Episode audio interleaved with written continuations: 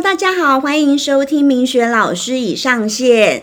然后今天呢，因为大家都知道，就是明雪老师是个酒鬼，所以今天我们的主题其实就是要跟大家介绍葡萄酒或者是其他的酒类。那邀请到一个非常厉害的侍酒师哦，很特别的是，我们刚刚做完眉毛，他刚来做飘眉，然后他现在就是可能还觉得就是刚上完那个梳，就是那个修复膏，然后呢，他正在就是修复当中。然后我们来请他先自我介绍，Hello。Hello，我是四九四，我是 Elton。对，刚刚做完那个，哎、这个叫什么？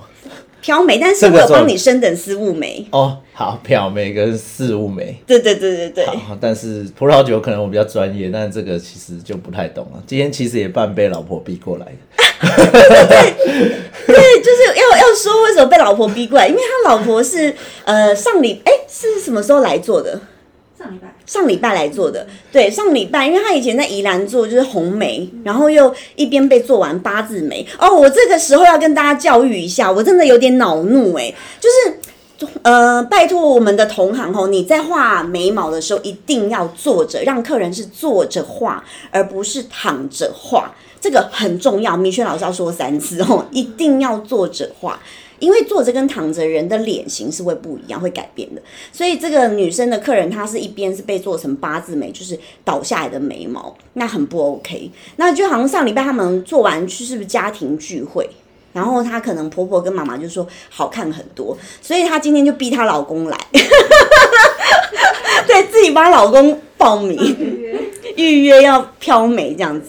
对对对，那刚好就是我得知她老公是侍酒师，那因为我就是一个死酒鬼，所以呢，我就很想问她老公一些关于酒的知识。那就是待会我们请 Elton 帮我们介绍。就 Elton，我想跟你请教一下，就是呃，葡萄酒就是葡萄的种类。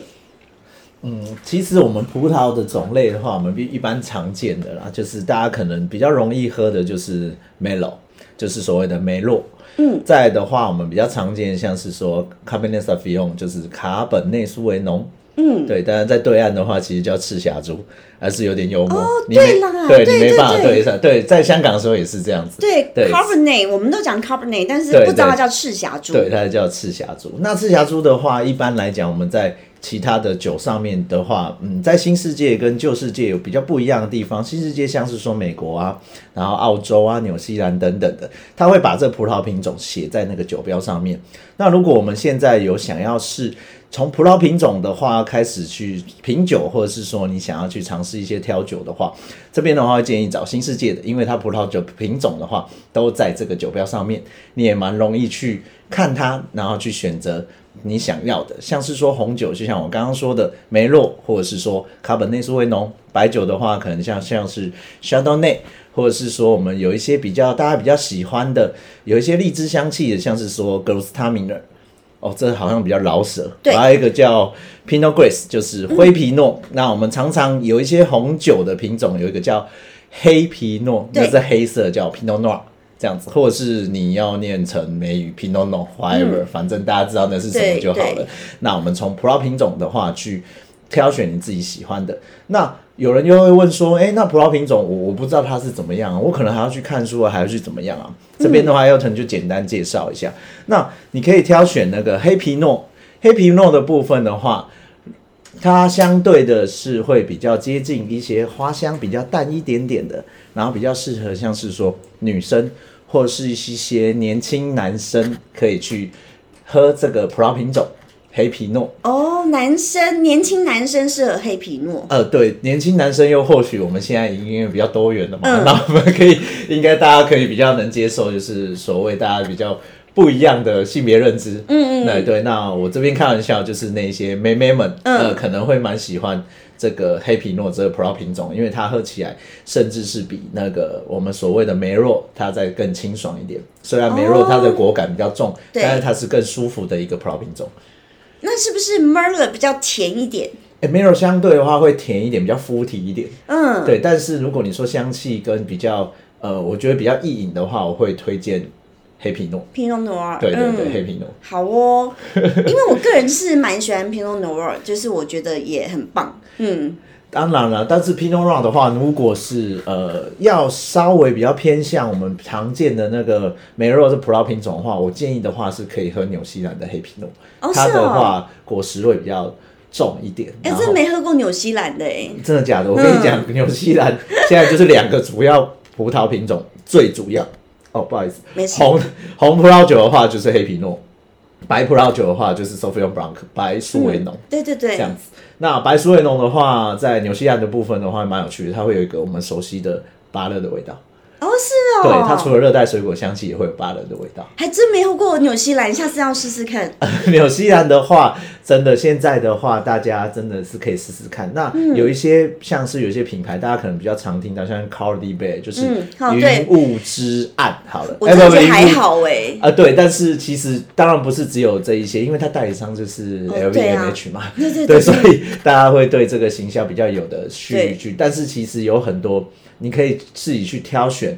哦，我就直说啦，如果你是刚入门、刚新手，然后这两个葡萄品种也都蛮适合，就是新手然后去喝，去喝喝看。哦，你比较喜欢哦哦，原来这是黑皮诺，嗯，这样子哦，原来这是白苏维农，那这样你就更容易去从葡萄品种去挑选你最你更喜欢的嗯，那口感或者是说种类这样子。那免不然刚刚就有讲嘛，呃，现在的纽西兰就是黑皮诺跟是白苏维农。那嗯我们现在讲讲澳洲，澳洲的话你就一定要喝它的 Shiraz。哦，对，Shiraz 的话，台湾是翻嘻哈，对对啊，叫色拉子，哦，色拉子 这我都没听对，有过。点像奇怪，就是有点像色粒子或什么，嗯它就是叫色拉子。那澳洲的话，它是南澳那一边，嗯，有两个产区，一个叫猎人谷，一个叫巴罗萨，巴罗萨啦。嗯，然后它的话就是会在果实再更重一些些，然后新香料感会有，因为它通常南澳主要就是百分之百的这叫 Shiraz。嗯，那我们常见的有有时候我们以前会听到 Penfold。哦，对啊，Penfold 大陆翻成奔奔富，富所以所有人就是要对，就是也可能因为这个名字的关系，大家就是对它比较趋之若鹜。那它有一些就是比较主要的呃酿法，也都是以 Shiraz 为主。嗯，对。那 Cabernet Sauvignon 的话，可以试试看加州的，哦，对，加州的，或者是说往南一点点有一个叫索罗马产区，索、索罗马或者是索罗马。对，因为在台湾，或是说有时候我们翻译的东西其实不太一样，但是其实大家都可以去从这个读音去辨识说它是哪一个产区，然后选择哪一个葡萄品种。那加州又另外一个葡萄品种一定要讲，叫 Chardonnay，哦，小子年一定有，夏夏多纳。对，对对，呃，或者不要说是有夏多内，对，或者是霞多丽，对就我们刚刚说，就是对香港啊，或是对其他比较讲中文的地方，会是这样子翻译。那 Chardonnay 的话，还要再另外再提到一个地方，法国的勃艮第。哦，我也法国勃艮第的话，它主要的白葡萄品种就是 Chardonnay。对，那勃艮第的话，因为它是法国，所以它纬度比较高，所以它喝起来的话没那么 fruity，然后果实香气也没那么多，但是多了一点点矿物，还有多了一点点酸度，可能你要喝的时候会比较适合哦。呃，好，假设像台湾天气比较热，其实我会蛮建议说可以喝喝看勃艮第的 Chardonnay。那我刚刚是从加州又又跳过来法国这边，那我回到加州好了。加州的话，因为它纬度比较低，然后日照比较强，所以它的果实香，其他热带水果香味会比较重。相对的话，它的那个酸度稍微低一些些。但比较有趣的是，因为现在这几年的话，应该说这三年、五年、十年的话有稍微变化。以前旧年份的话，加州的 c h a n d o n 很喜欢用橡木味很重。哦，橡木的味道，然后它单宁会比较强一点，巴黎会比较强一些些。然后现在比较新的也走比较比较 fresh。我插播一下，我想要帮那个听众，因为我觉得有些听众不像我们是酒鬼，就是就是太快了。对，不是因为一定有人就是不知道什么是单宁。OK OK，对，单宁的意思是，单宁的话，我觉得就像刚刚老师说，讲简单一点好了。单宁的话，就是从葡萄本身所产生出来一点点比较涩感的。对，呃，你要说味觉也可以，你要说嗅觉也可以，都有。嗯，那通常呃，你日照比较强的地方，像我刚刚说加州好了，因为它日照比较强，葡萄要本身要保护自己，所以它皮会比较厚。我们不管是红葡萄或白葡萄，都会在它的皮或在它的梗或在它产生一些天然的所谓的单宁。但是如果我们再好一点点的酒酒的制法的话，制作方法，因为它会放在橡木桶里面盛放，那橡木桶本身也会这个木材的话，本身也会带一些单宁到这个酒液里面。所以我们常常有一些比较哦，所谓什么等级比较高的酒啊，所以比较厉害的酒都会说哦哦要醒酒啊，又或者是说哦它还没适应，那主要就是这个单宁要让它柔化。哦，对对对对，那并并不是说所有的酒都单宁有这么强，然后一定说哇一定要一直摇啊，摇到它醒啊或者怎样，这个真的是要看那个酒的属性。那这个可能就是呃要再再升高阶一些些，然后我们再来讨论这个醒酒的部分。好，那我要请教。很很高阶的那有没有酒是不需要醒的？呃，就像我们刚刚说的，其实呃，新世界的一些呃所谓的等级比较低，等级比较低不代表它不好喝哦，嗯，只是它制成，就像我刚刚说，如果要入桶，它是不是又需要橡木桶，嗯，然后又需要时间，所以这些都在成本里面，所以相相对的，它当然的卖售价会稍微稍高一点，对，那所以现在其实有很多的，它可能没有入桶，嗯，又或者是说它入桶的时间比较短，可能三个月它就贩售了，嗯，所以它的价格啊，或者它的什么，就是会比较呃实惠一些些，然后你也比较容易入手，但是相对的你也比较容易意淫。嗯、哦，不是说哦越贵我就越好喝，不不一定，真的越贵的酒越麻烦。对对对，真的不一定，真的不一定。就是虽然我很爱喝酒，但我们也是走那个经济实惠路线的，就是不是很差的酒，可是一定要喝好酒。这我强调，一定要喝好酒。就是所谓好酒，因为我这是我大陆一个白富美客人教我的，他就说。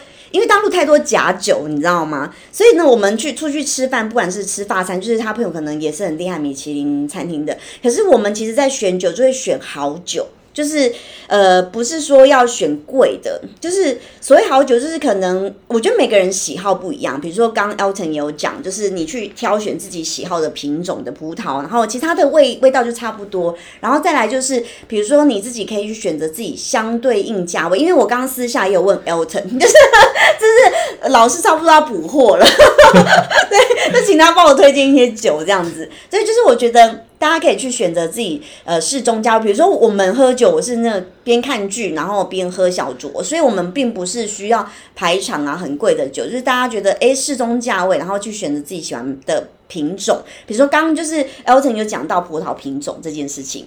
对，那比如说 Elton，你还有没有觉得有什么资讯可以跟大家分享的？呃，与其说刚刚就是 在在做表眉的过程当中，有稍微介绍一下老师，就是说，因为呃，我刚好看到一下老师，他有喝像是说智利的，他也智利也算新世界的黑皮诺，然后还有就是波尔多的中级的酒庄。那波尔多的酒的话是法国的，那主要还是卡本内呃卡本内苏维农为主，但是我会推荐，我刚刚就有推荐，就是一个。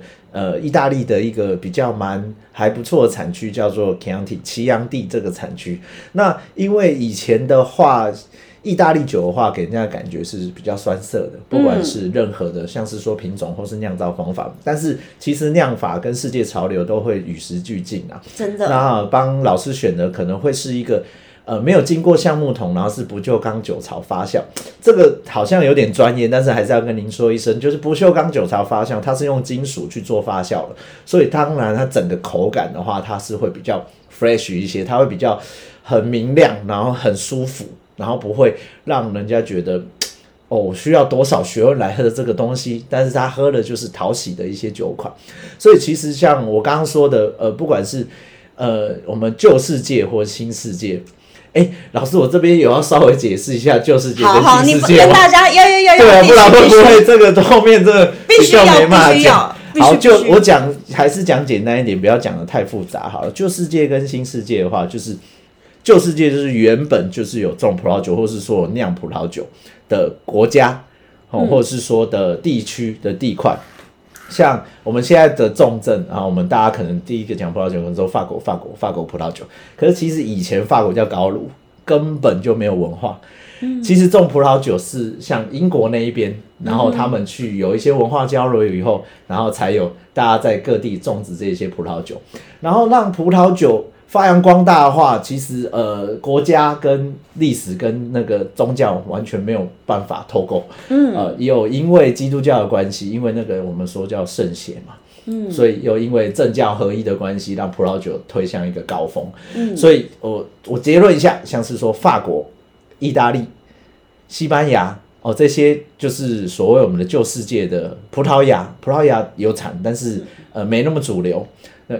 然后这一些国家因为那个移民，又或者是说大航海时代，呃，我直说好，与其说文化交流，倒不如说侵略好了。对 对，然后他们因为他军队都有有酒的需要，所以他们也把葡萄的种植的技术带去很多他们的地方，然后有些地方就种起来了，有些地方就没办法。所以像我们刚刚说的澳洲。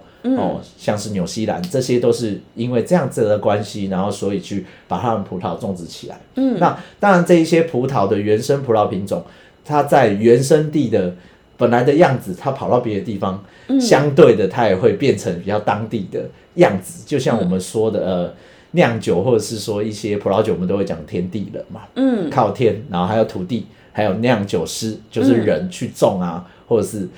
这样子的方式，所以我们有分新世界跟旧世界。那新世界的主流还会说美国哦，我们刚刚说的澳洲，嗯，纽西兰这样子。然后有一个听起来很像旧世界，但其实还是新世界，叫阿根廷。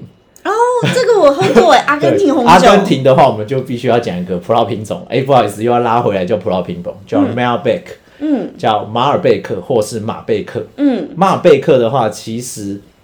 它原本是在法国的融合，嗯，对，但是它并没有说种的特别好，它都在混在那个其他人的葡萄里面一起去酿一个混酿的葡萄种，然后它在阿根廷种特别好，所以我们刚刚有讲，再复习一下，刚刚纽西兰的话是黑皮诺跟百苏维农，那现在阿根廷的话是马尔贝克这样子。那老师有喝过马尔贝克，觉得马尔贝克怎么样？我觉得不是我的菜，我的菜应该很鲜明。好，老师的菜可能是又，其实不一定诶，因为我刚刚看老师的酒，老师的酒有一些也是蛮蛮有深度了，就是有一些中级酒庄，然后它喝起来也没有那么容易喝。嗯，对，所以我刚刚才会选了一个旧世界，但是比较新的做法，然后来讨论呃来。建议老师喝这样子，但我真的要补充一下，因为其实呃，我之前有一个意大利的主厨朋友，他是米其林餐厅的主厨，然后那时候他就是因为我觉得意大利人真的很爱国哎，他很爱他们国家任何东西，所以那时候他请我喝酒是意大利红酒，那我就觉得这很冷门，因为我说哎，酒不是就是因为法国啊什么的，他说没有没有，你试试看你就知道，哎，真的还不错，有颠覆我的想象哎。所以，我真的觉得大家有空也可以试一下意大利的。真的，补充再来回到葡萄品种，我们刚刚讲的那个产区叫做切扬蒂，切扬蒂产区的话，其实那个整个意大利大概有六成到七成都是种我刚刚要我等一下要介绍的葡萄品种，叫 Sangiovese。三级欧为列，这个这个真的很冷门。s a n g i o v e s e 可是大家如果有喝意大利酒的话，可能比较常听到另外一个，因为它稍听起来好像比较高档一点，叫 Brunello di Montalcino。哦，好难哦，这也要逼死谁？但是 Brunello，大家不好意思，有点深，但是我真的很想分享，因为 s a n g i o v e s e 他们就是种的比较好，然后比较漂亮。然后刚好又种在这个 Blue Nero 这个地方，所以他们就不把这个葡萄品种叫 Sangiovese，叫 Blue Nero，然后那个大区块叫 Montalcino，所以就是 就是就是在 Montalcino 里面种的 Blue Nero，对对，然后它也是就是很棒，然后很棒葡萄品种，那它的口感喝起来会比较接近我们。刚刚有提到一个国比较国际的葡萄品种叫 Cabernet Sauvignon，卡本内苏维农。那这边的话，我不管了啦，生不生？其实我都聊到这个了，我就很想讲，因为其实有很多葡萄品种，它并不是原本那个样子，它是被人为混种起来的。所以我一定要特别讲这个 Cabernet Sauvignon 的话，其实它是法国的 Cabernet Franc 混 Sauvignon Blanc。哦，所以它就合起来，就变成我们现在所谓的叫做葡萄的酿酒葡萄之王，叫做 C S Cabernet Sauvignon。哦。哦，OK，对，所以有些东西虽然很深奥，可是它都有它的一些难怪，因为。有一些我会看到的是 carbonate，就是归对 carbonate，Sauvignon 就是 Sauvignon。对对，其实它是对两个，就是它叫 Cabernet Franc，所以它叫做 Cabernet 佛朗。嗯，然后跟这个叫做 Sauvignon Blanc 白苏维南，嗯然后去配种变成 Cabernet Sauvignon。哦，难怪，呃，了解上了一课。哎，我跟大家补充一下，因为我之前有去一间米其林餐厅吃过，然后。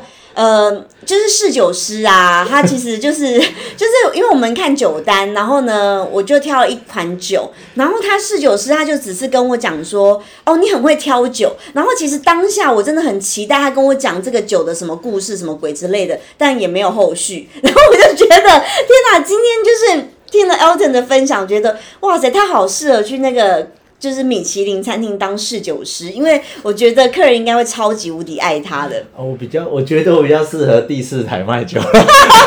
很适合哎、哦，因为他其实他其实客气了，他其实有时候会就是有一些私厨聚会啊，或者是像之前他也之前有在那个学学文创服务过，然后也有就是一些可能你知道那种很多高档的一些私人聚会，可能就会你知道他附庸风雅一下啊，就会请侍酒师去讲个故事，然后其实我觉得他的知识真的很渊博，我们可以继续挖。就是我我觉得我帮大家总结好，因为大家可能并没有像你这么专业，包含我，我觉得虽然我是个酒鬼，我也没有像你那么专业 我我就只是会喝而已。可是其实我我的认知啊，你听听看对不对？是我的认知是，如果是真的很初学者或很女生，其实是不是很适合就是梅洛，就是可能甜甜的。然后比较入门款这样子，对，这个是最好的选择，因为其实梅洛这个葡萄品种在世界各地它种起来，其实当然有一定有差别，但其实它的调性非常清楚，它就是甜美，对。它就是意淫。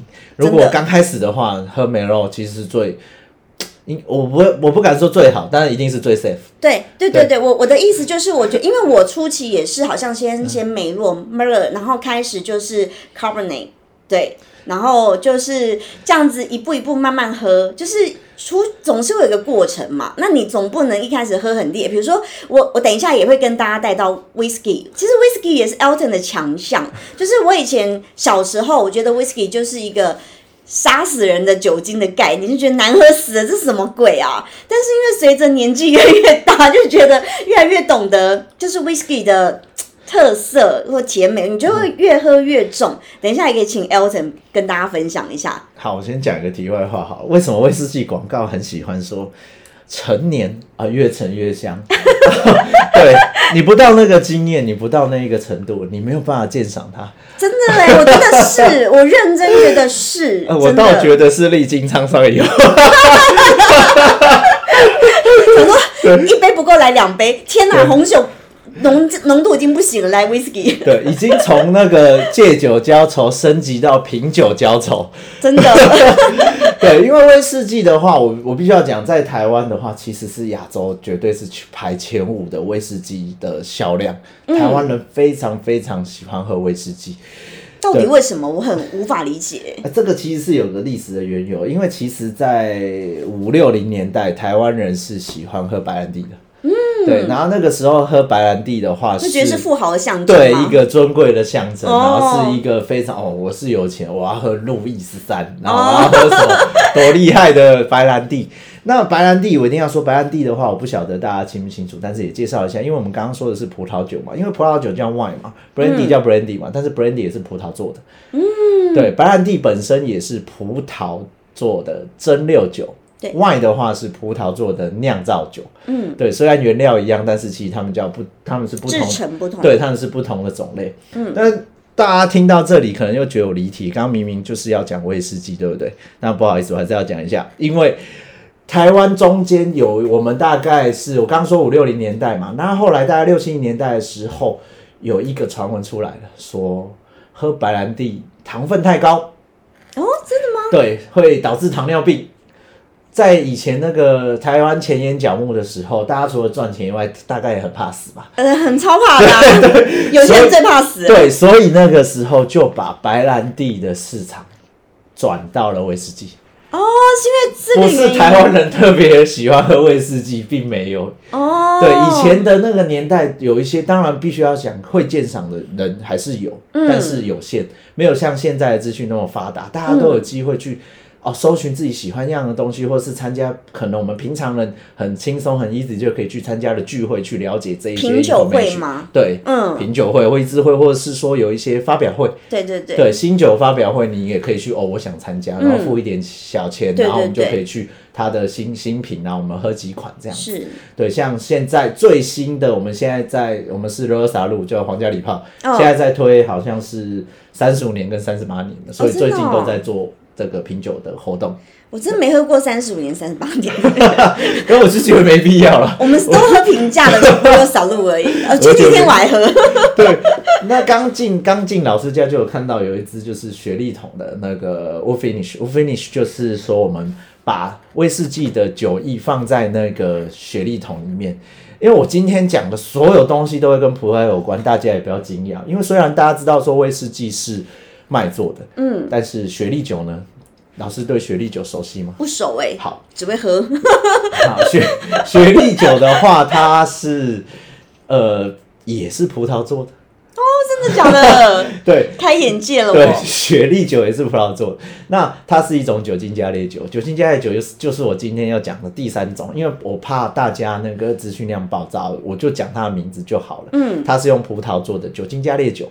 那以前的话，苏格兰威士忌是有以前英国的话是有那个历史，它是禁酒令的，它是不能平民酿的，对对对，对，它不能私酿啊，只能官酿。嗯对，跟我们以前的金门高粱有点像。嗯，对，那这个故事也蛮有趣的，但是这个绝对是真实的，就是有一个私酿酒的那个农夫，他就是怕被抓到，所以他就把他的威士忌放在了一个酒桶里面。嗯，因为其实原本不是放雪莉酒了，但是我怕故事太长了，我就直接直接把它。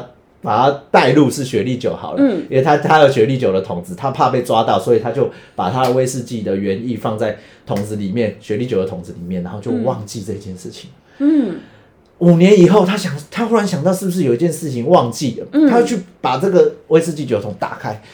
诶，原本透明的酒液，威威士忌是蒸馏酒，所以它跟 Vaga 啊，它跟 Rum 啊都是白色的。嗯，对，它就突然有颜色了，而且它突然有香气了，他觉得太好喝了。对，对，这个绝对不是流传的，这个就是真实的。真实我听过这个故事。对，所以台湾人的话，特别也喜欢喝雪莉桶的酒，所以你就会看到麦卡伦雪莉桶。对对对格兰，菲迪哦，现在格兰特菲迪十八哎二十年在推雪莉桶，嗯连 Johnny Walker 也在推什么雪莉炸弹。哎对对台湾人比较喜欢喝雪莉桶的风味，但是雪莉桶的风味我必须要讲，就是葡萄的风味。对对，有有有有那感觉。哎，你这样讲有哎，对，所以这脉络都是都都都这东西是亘古不变的，因为人有需求，人有需求，人最厉害的东西就是我们会去想要发展，我们会想要去追求，然后就去透过可能不小心的，可能是呃故意的，但是我们都会朝那个方向去走。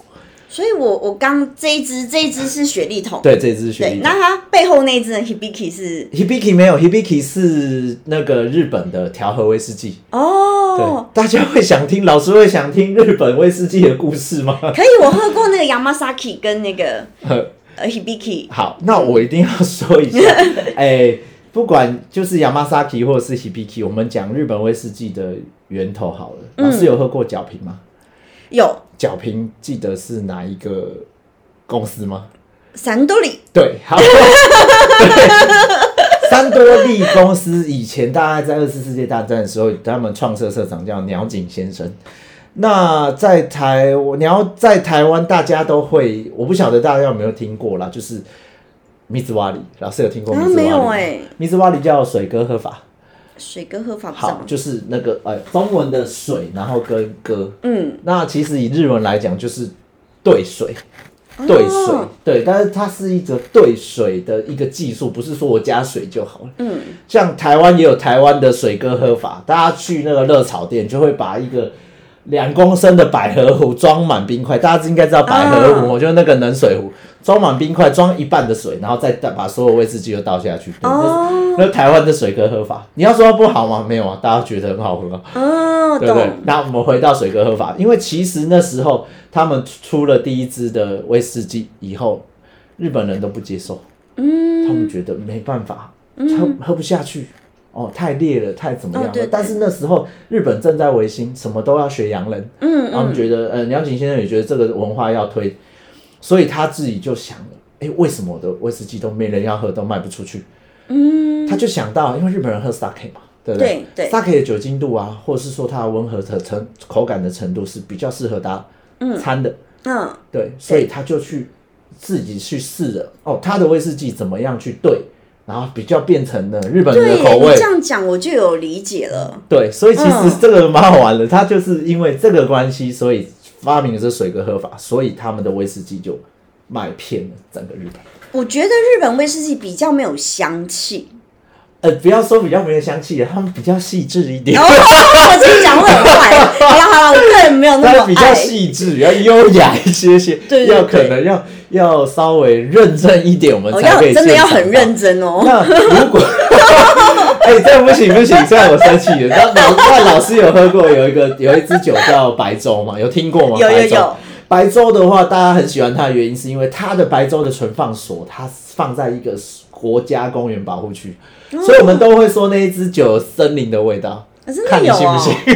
认真有有 吗？分多精的味道，很舒服的你你自己觉得？有吗？没有。对我我我必须坦白讲，我真的觉得日本酒我，嗯，我就是好了，我觉得清酒我可以，嗯或日本酒或者柚子酒，我就是很就是佐餐酒，我觉得可以。嗯，对。对，但是还是要说，因为日本威士忌的话，现在在世界的话，但是就被炒得很。热哎、呃，产量，因为是产量。哦，是哦，对，你看像清景泽他关场嘛，其实于是也关厂。我朋友哦，不是我朋友，是我大陆客户。那时候在二零一八年的时候，他一直托我来台湾扫那个，就是 Yamasaki 跟 Hibiki 给她老公。对我我不知道他是为了收藏，还是他是说她老公爱喝啦，还是怎么样？应该是都有啦，因为他们比较清楚说哦，有一些地方要关厂或者干嘛。可是其实他们关厂并不是说以后就不出售，是因为因为日本的地小，然后他们产能有限，他们的原酒用完了。是对，就是哦，讲到原酒的话，不好意思，再跟大家讲一些，嗯，那个叫什么？嗯，我们都然叫科普，是不是？科普就是 科普一科。普一下，其实大家喝的 single malt whisky 啊，大家都以为它就是一瓶，其实 single malt 也是调和的，哦，它只是单一酒厂。嗯所以，所以我们常常会遇到说，哦，我很喜欢喝这个。好，假设是麦卡伦十二年好了，嗯哎、为什么现在喝的跟以前味道不一样？嗯，那个绝对是对的，因为它、哦它改版了，就代表它其中里面有一个原酒，有有有，我已经有觉得有一些会不同。对，原酒已经用完了，嗯所以其实威士忌也是有调酒师的。哦，对，每一个酒厂不是只有调和威士忌才有调酒师，连嗯 single malt 叫做单一纯麦威士忌，每个酒厂里面也会有调酒师来来针对它的这一版的威士忌来做定调。哦，好特别，又学到新知识嘞。对，所以这个东西是蛮好玩的，而且我必须要讲，苏格兰规定就是四十度以上，然后要陈桶三年才能叫威士忌。嗯，所以市面上有很多没有写年份的，它就是呃呃超过是不是三年，没有超过三年，哦，但是它没有到达，就是因为那个是有时候有些年份是它是要行销，嗯，嗯，不知道老师有喝过 Johnny Walker 有。蓝蓝牌吗？有有有有有好喝好喝。Johnny Walker 黑牌它写十年，嗯。对不对？绿牌写十五年，蓝牌没有写年份，为什么？蓝色比较好喝最贵的，对，对啊，为什么？因为苏格兰规定它一整瓶里面最要标最低年份，哦，所以你喝黑牌里面可能有超过十年的原酒，嗯，对，但是你喝蓝牌里面可能有低于十年的，所以他就把年份标上去以后，它就没价值了，哦，所以他就不会把年份标上去。对，可是反而这些什么绿的、黑的、蓝的，我觉得蓝的最好喝。啊。当然了，因为在还没有那个 Johnny Walker 还没有推出一些比较其他的路线以外，Johnny Walker 蓝牌一直就是他们的旗舰款。对对对，它里面就是有四十年以上的酒，嗯。但是也有低于十年的，啊，以法律规定的话，他就要标，可能他要标七年，他就卖不出去了。我懂，因为人家觉得哈才七年。对，那我们嗯再来可以聊到，其实年份的迷思。刚刚老师的那瓶威士忌就是属于我刚刚说的没有年份，理论上十年以上才会标了，因为它才会有那个意义。嗯，大家知道十年是什么意思吗？老不师知道哎、吗？不知道。这个威士忌调呃原酒调好了以后，它放在桶子里面，它装进那个桶子里面的时候才开始算年份。哦，对，所以其实大家喝的十年的威士忌，你在台湾买的，即便再便宜好了，在苏格兰当地都没有人会喝，哦，因为太贵了，对他们来讲，哦，就跟俄罗斯喝 v 嘎跟喝水一样，在苏格兰当地也是。我没有必要去喝那个年份的，太贵。真的，对，因为我其实我去过苏格兰那个 Grand Levy，嗯，那真的不夸张，那个放在墙壁上很屌，你都以为它多屌，二十年什么五十年，嗯，没有没有，一直真的在国外12年酒比水便宜。对，一支十二年的酒，然后供在那边都，呃你们要喝这个吗？呃，太贵了。哦，这个我跟补充一下，其实我刚那支酒，我们要 我们要帮他请教，我只是说，就是呃，因为会喝那一支酒，是因为我一个朋友在酒呃那个酒商上班，然后呢，因为我就说啊，反正我就是自己在家喝着好玩的，所以你推荐我一些经济实惠的就好了。然后他就跟我说，你根本不需要买到有年份的 whisky，就是这一支酒这个品牌，他们有出有年份跟这个没有年份的。然后呢，我就是很，你知道我就是神农尝百草的人，我就很喜欢做实验。我真的有去买那个有年份的，跟这没有年份喝起来，我真的觉得差不多。因为我那个在酒商工作朋友也是这样跟我讲，他说没有差那么多啦，他说你买没有年份的就好了。这个我最喜欢开玩笑的，有的人就觉得它好喝就买，有的人喜欢喝钱的味道了。对，那钱的味道，他觉得钱的味道的好喝就好喝。我们这个人比较实际，你知道吗？我们就是讲求中肯跟实际，所以我跟大家分享，就是不一定。所以我刚刚说我们要喝好酒，可是不一定是贵的酒，就是这个是观念跟大家分享一下。真的，而且一定要说，我刚刚可能讲了一些一堆，可能大家都觉得哇，你你在你到底在讲什么？真的 不太懂的东西。太难了。但是真的还是要觉得，如果自己喜欢喝酒的话，哎、稍微花一点点时间，并不是要你去学习。你知道这些以后，你更容易、更轻松的去可以去找到自己喜欢的或适合自己的酒。那这个东西的话，其实也是一种生活啦。如果以现在我们比较流行的说法的话，这也是一种另类的仪式感。对对，因为有些东西是我们要先付出，然后稍微呃，我我也不要说都不用学习嘛，我们也要付出一点点，然后去认真的知道说，哎，它为什么是这样，然后去找到我们合理的、合适的，然后适合我们的，你不觉得这样是哎、我跟大家讲，你们你们今天听到这里真的是赚到了。其实他刚刚讲了这么多专业内容，其实就是在开课的内容。他自己本身有在开课，你知道吗？就是就是一般是讲课的内容才会讲到这么深入，要不然一般可能我我觉得在听 podcast 应该很难听到这些这么专业的东西啦。你们今天赚到了免费听一堂品酒课，呃，这老这我觉得这老师太客气了，但是我是还是要说，因为嗯，我们平常或许就像我刚刚说，哎、其实有大部分的人也不喝酒，我觉得我不需要懂这些知识，但是有时候有一些东西，我们可能去餐厅啊，去哪边的时候，有时候真的是会希望说啊，哎、不然来个小酌一下，或者是怎么样，然后自己又没有这么。理解的状况下，哎，也怕遇到刚刚老师说的，哎，侍酒师跟你说，哦，你很挑的很棒，啊，就结束了。那这样子，我是觉得就有点小可惜，因为其实我们不要说消费者最大好了，我们去消费了，然后人家有提供这个侍酒的服务的话，那我们应该要有勇气一点吧。嗯，有勇气要开口问这些问题的时候，是否也必须要知道？我觉得最难的东西就叫做问问题，怎么问，哦、怎么问，对。嗯你或许可以说，哎、不好意思，我刚刚点的是一个菲力牛排，嗯嘿，那我请问我适合打哪一个呢？嗯，对，那又或者是说，哎、我平常喜欢喝我刚刚说的葡萄品种，呃，可能是哦，平常喜欢喝黑皮诺，可是我刚刚点了一个乐眼牛排，适合吗？哦，哎，那我这个我要打岔一下，因为我就是很肤浅。比如说，我们就是会有一个就是基本的知识，就是海鲜配白酒，然后牛肉配红酒。那我们的知识就仅止于此。那比如说你刚刚衍生的，比如说乐眼，因为我超爱吃乐眼，比如说乐眼适合配什么酒？这样讲哈，我从刚刚您说的那边，我再简单讲一下，我们容易的说法是红酒配红肉，白酒配白肉，对对对对对，但是猪肉是红肉还白肉？你觉得呢？白肉 是吗？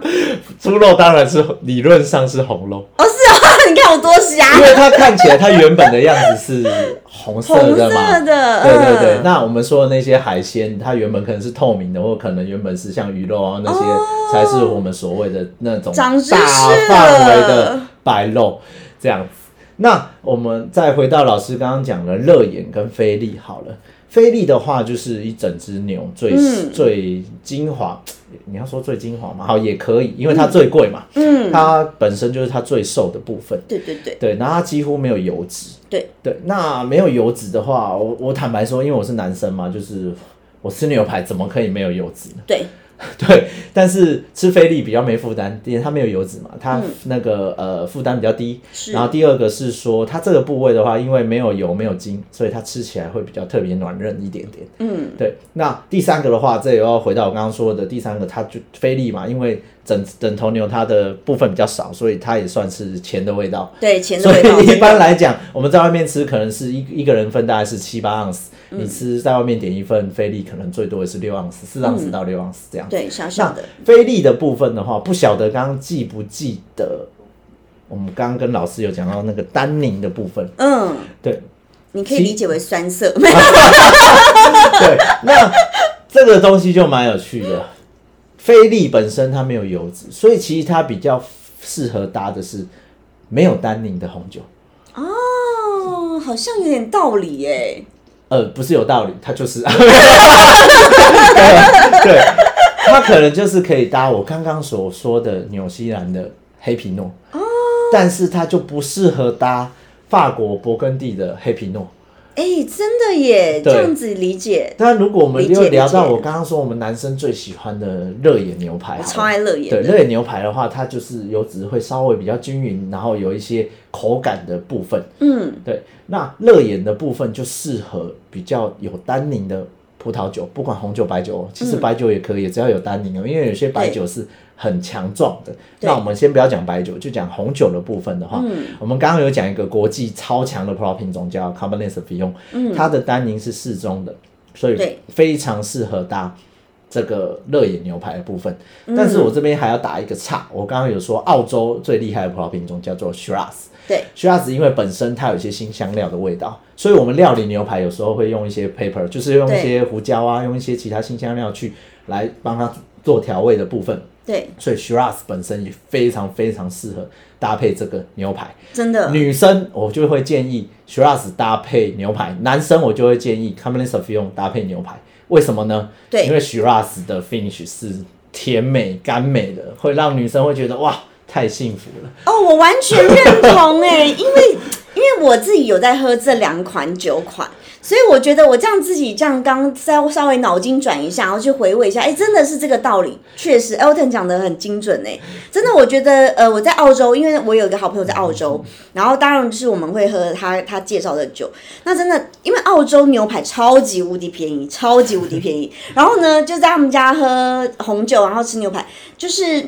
吃完就是觉得那个感觉是尾韵是顺畅的，很柔的感觉。那比如说好，我自己在台湾吃乐眼牛排，然后搭那个就是 Cabernet，然后呢，我就会觉得哎，就是是有一种我呃比较像是中性的味道。是，对，有一点中性，就没有那么甜美，像他刚刚形容的很好，就是呃甜美跟中性的感觉，对不对？是因为呃这样讲哈，有时候我们餐酒搭配的话，有些有有两种啊，我觉得归纳两大项了。一种我们比较浪漫，叫做结婚，就是他们互补；然后有一种是强强还要更强，就是你压过他就好了。嗯，但我们今天着重于结婚来讲好了。为什么我刚刚会讲到丹宁？因为丹宁会把油脂做一个转化，对对，你就感觉不会那么油。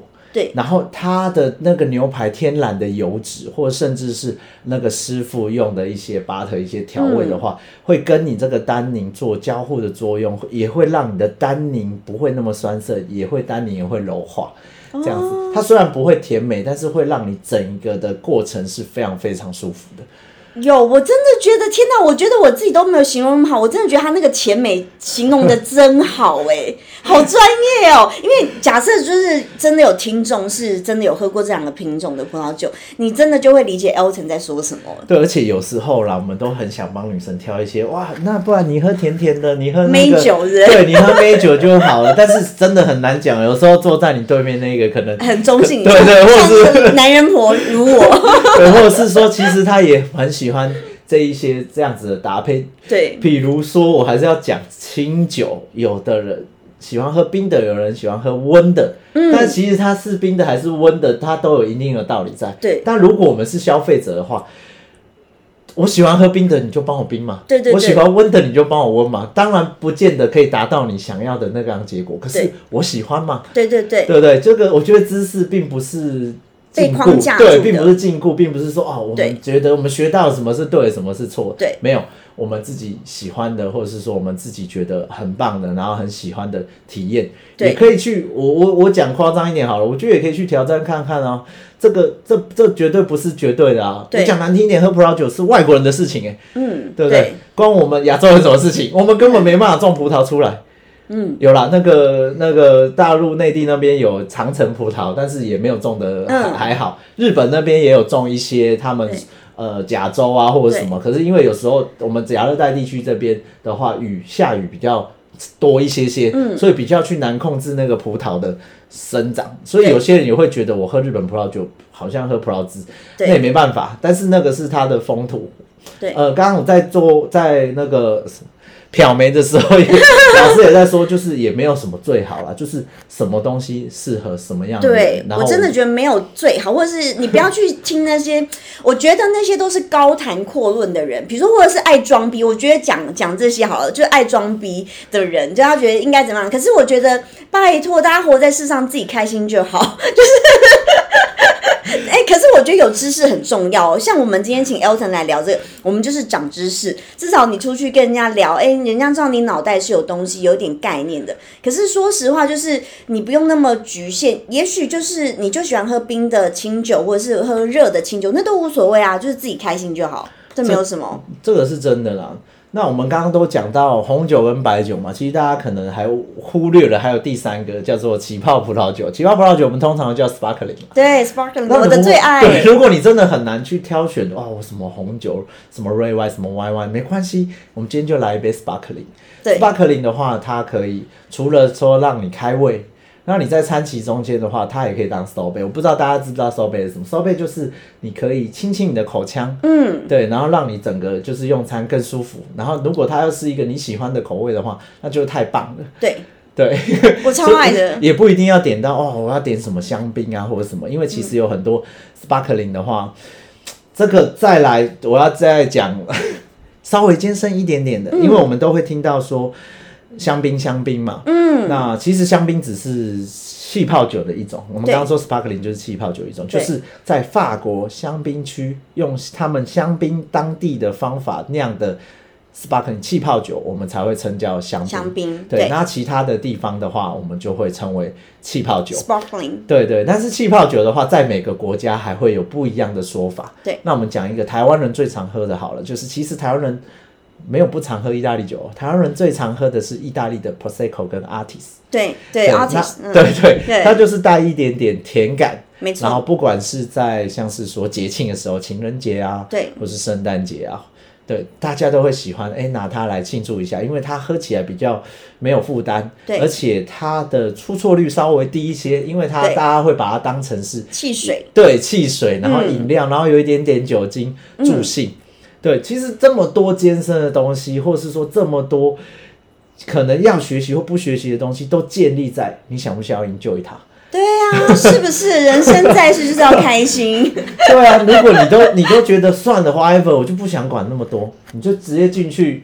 就喝你最爱的就说，呃，我要 Prosecco。对，他一定会拿给你一个，你今天一定会满意，没有 没有人会不满意。我刚默默的就是跟 Elton 介绍我的冰箱，我的冰箱就就拿了一支 Prosecco 出来。对，没有，它真的是很轻松。气泡酒的话，它绝对是百搭。你要真的吃牛排，你要吃什么？完全不会出错。对你，甚至是你去外面，你 Uber Eats 叫来一个东西，它都可以搭，无所谓我跟。你讲一个更更好笑，就是它跟咸酥鸡也很搭，它跟什么都百搭。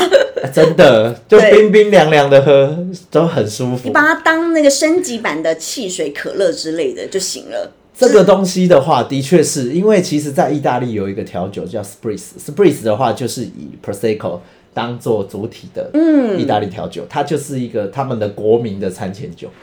呃，我不知道这样讲好不好，它喝起来就像芬达，有一点，有一点，有一点，有一点对，它喝起来就像芬达，但是其实这个就是大家都喜欢大人，味的芬达。对对对对，大人味的芬达，还有一些酒精感这样子。对对对，哎、可以跟大家介绍一下意大利的气泡酒吗？因为我我真的是觉得意大利气泡酒很值得介绍。哎，意大利的气泡酒的话，就像我刚刚说的，其实就是分成两个大区块，就像我刚刚说的 Prosecco 跟 Asti。可是其实它基本上都是稍微比较甜感的酒，但是他们在台湾的话，或是甚至在国外的话，他们基本上两种都会一起做销售。另外一款叫做 Jose 粉红酒，哦，粉红气泡酒对对对。嗯，对，然后它的话就是会用那个另外的，就是再把葡萄再去嗯。浸皮一下，然后让它染那个颜色。那当然哦，，所以那个颜色是染出来的。呃，不是那个是它自然的。哦这个我还是要讲，就是粉红酒有分两种，一种是它是自然的，嗯。就是我们用它的天然的，嗯，我觉得不好意思，各位听众，我大概重整一下好了。我问，我问大家，也问老师一个问题：嗯，红葡萄可以酿红葡萄酒，对，那红葡萄可以酿白葡萄酒吗？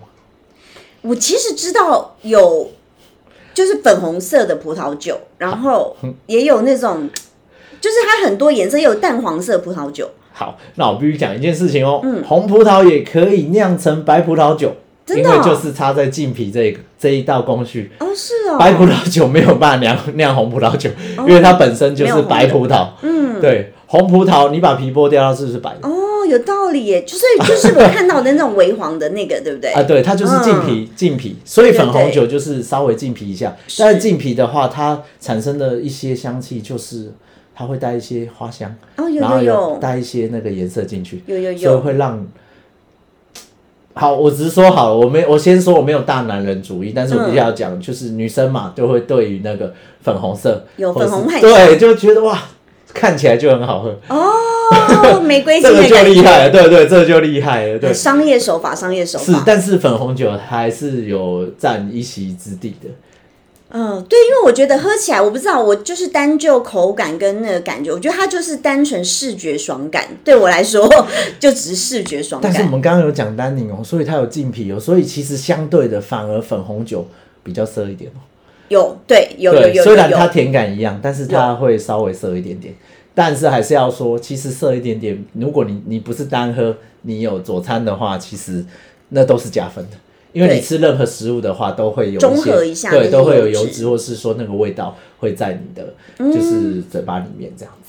有哎、有哎、我今天学到好多知识哦，真的很感谢 Elton 呢。今天就是也让我这个酒鬼吸收到很多新的知识。我我不要，老师每次都说酒鬼酒鬼，我觉得久病成良医啦。当然，有时候我久病成良医们对我们有时候都是说要听专业，听专业，当然要听专业，但是自己有一些呃喝酒的经验，或是自己已经有一些自己的喜好的话，我觉得我们这一这一集还是一直在讲啊，就是要听自己的。听自己的，对，就是 follow your heart，对，真的。那我们也听听取别人的建议，然后最后听自己的决定。对，对，那你就可以有开心的一晚。哎，不一定啦，可能你下午就开始了。有课堂是老师你的酒来了，就是对，一上一上对，或者是你早上蛋饼想要配一个起床的气泡酒。哎，其实很多人在国外澳洲，他起床不是喝咖啡，对，他就是先倒一个酒来，对对对，来醒。甚至是有些人一起床就是我喝一下威士忌，真的真的对。有有有，在国外很常喝酒，就是吃饭就喝酒，这个是很正常。说实话，对而且必须要说，大家就是对酒精的话，我觉得有时候大家可能会呃对，有一些当然说喝酒不开车，开车不喝酒，或是其他对酒类一些警语。但是我觉得所有东西都是不能过量的。对不要你再过量好的东西过量都会变成不好的。对对对，像我们刚刚讲到葡萄酒，刚刚讲到威士忌，我必须要说烈酒的话，其实对人体是非常好的，因为烈酒的话，你餐后喝，或者是说你刚起床的时候喝，哦，它都会促进你的肠道蠕动。哦，真所以、大家哦，大家都以为说外国人为什么我最后我吃完了，我一定要有一个一杯酒，grappa，grappa 就是渣酿白兰地、哦，或是我来杯马听你就是对。烈的调酒，或者是说我一个 brandy 或一杯威士忌，那个真的是因为其实呃亚洲外外国人跟亚洲人的构造不太一样，所以其实他们吃饱了喝那些烈酒是促进肠道蠕动，然后是可以让身体是舒服的状态。是，哎、真的又让我长知识哎、对，必须要讲这些饮酒或者什么，当然很多时候是商业行为，但是我比较喜欢的是它原本都是文化，文化就是为什么。为什么而来嘛？还是要讲很多东西都为什么而来，为什么而去？有些东西就留下来，永远都在；有些人就是有些东西就是会消失。对，对那文化这个东西只要没消失，你看喝酒、嗯烤肉好了，你看我们祖先那个火打下来烤肉，我们到现在还在没那反应啊。嗯，对不对，大家就是喜欢那个炭火的味道、啊。是是对，这个就是印在我们 DNA 须里面啊。酒当然不是啊，但是就是举例一下，这个东西已经变成我们的文化跟生活。对，其实我就是我是一个很喜欢自嘲的人啊。其实我常常说我是酒鬼，可是呃，我觉得在一些比较传统老人家或者是台湾人的观念，觉得饮酒不好。可是其实我觉得那取决在你有没有过量，或者是你饮酒后的酒品好不好。对，那因为我本人喝完就会想睡觉，所以就是我觉得喝酒对我来说是一件很开心的事情，所以我觉得很鼓励听众去哎做一些让自己很开心的事。那今天这一集也是给大家一个知识，我觉得有时候你可能去了解，然后拓展你的视野，也许你可以跟不同圈子的人交流，哎，大家会觉得哎，竟然你也懂葡萄酒，哎，竟然你也懂 whisky，呃，就是对你有小加分。当然我们不需要像 Elton 就是这么厉害，像讲课级的这样，但是我觉得我们有个概念，其实对自己的社交啊，或者是你自己未来在接触酒品当中都是有加分的。那今天真的非常谢谢 Elton，下次我们再请他跟我们分享其他的酒类好，因为真的太多种酒类。那这边也谢谢大家，今天真的是不小心有讲一些就是很很直白，就是啊这个不讲不行，那可能也稍微有点艰深。可是我觉得让我们学到很多哎、很感谢你，那希望大家要多听哦。谢谢你，谢谢各位听众。那待会我们就不打扰 Elton 了，因为他待会要跟家人去聚餐了。OK，谢谢大家喽，谢谢谢谢，拜拜拜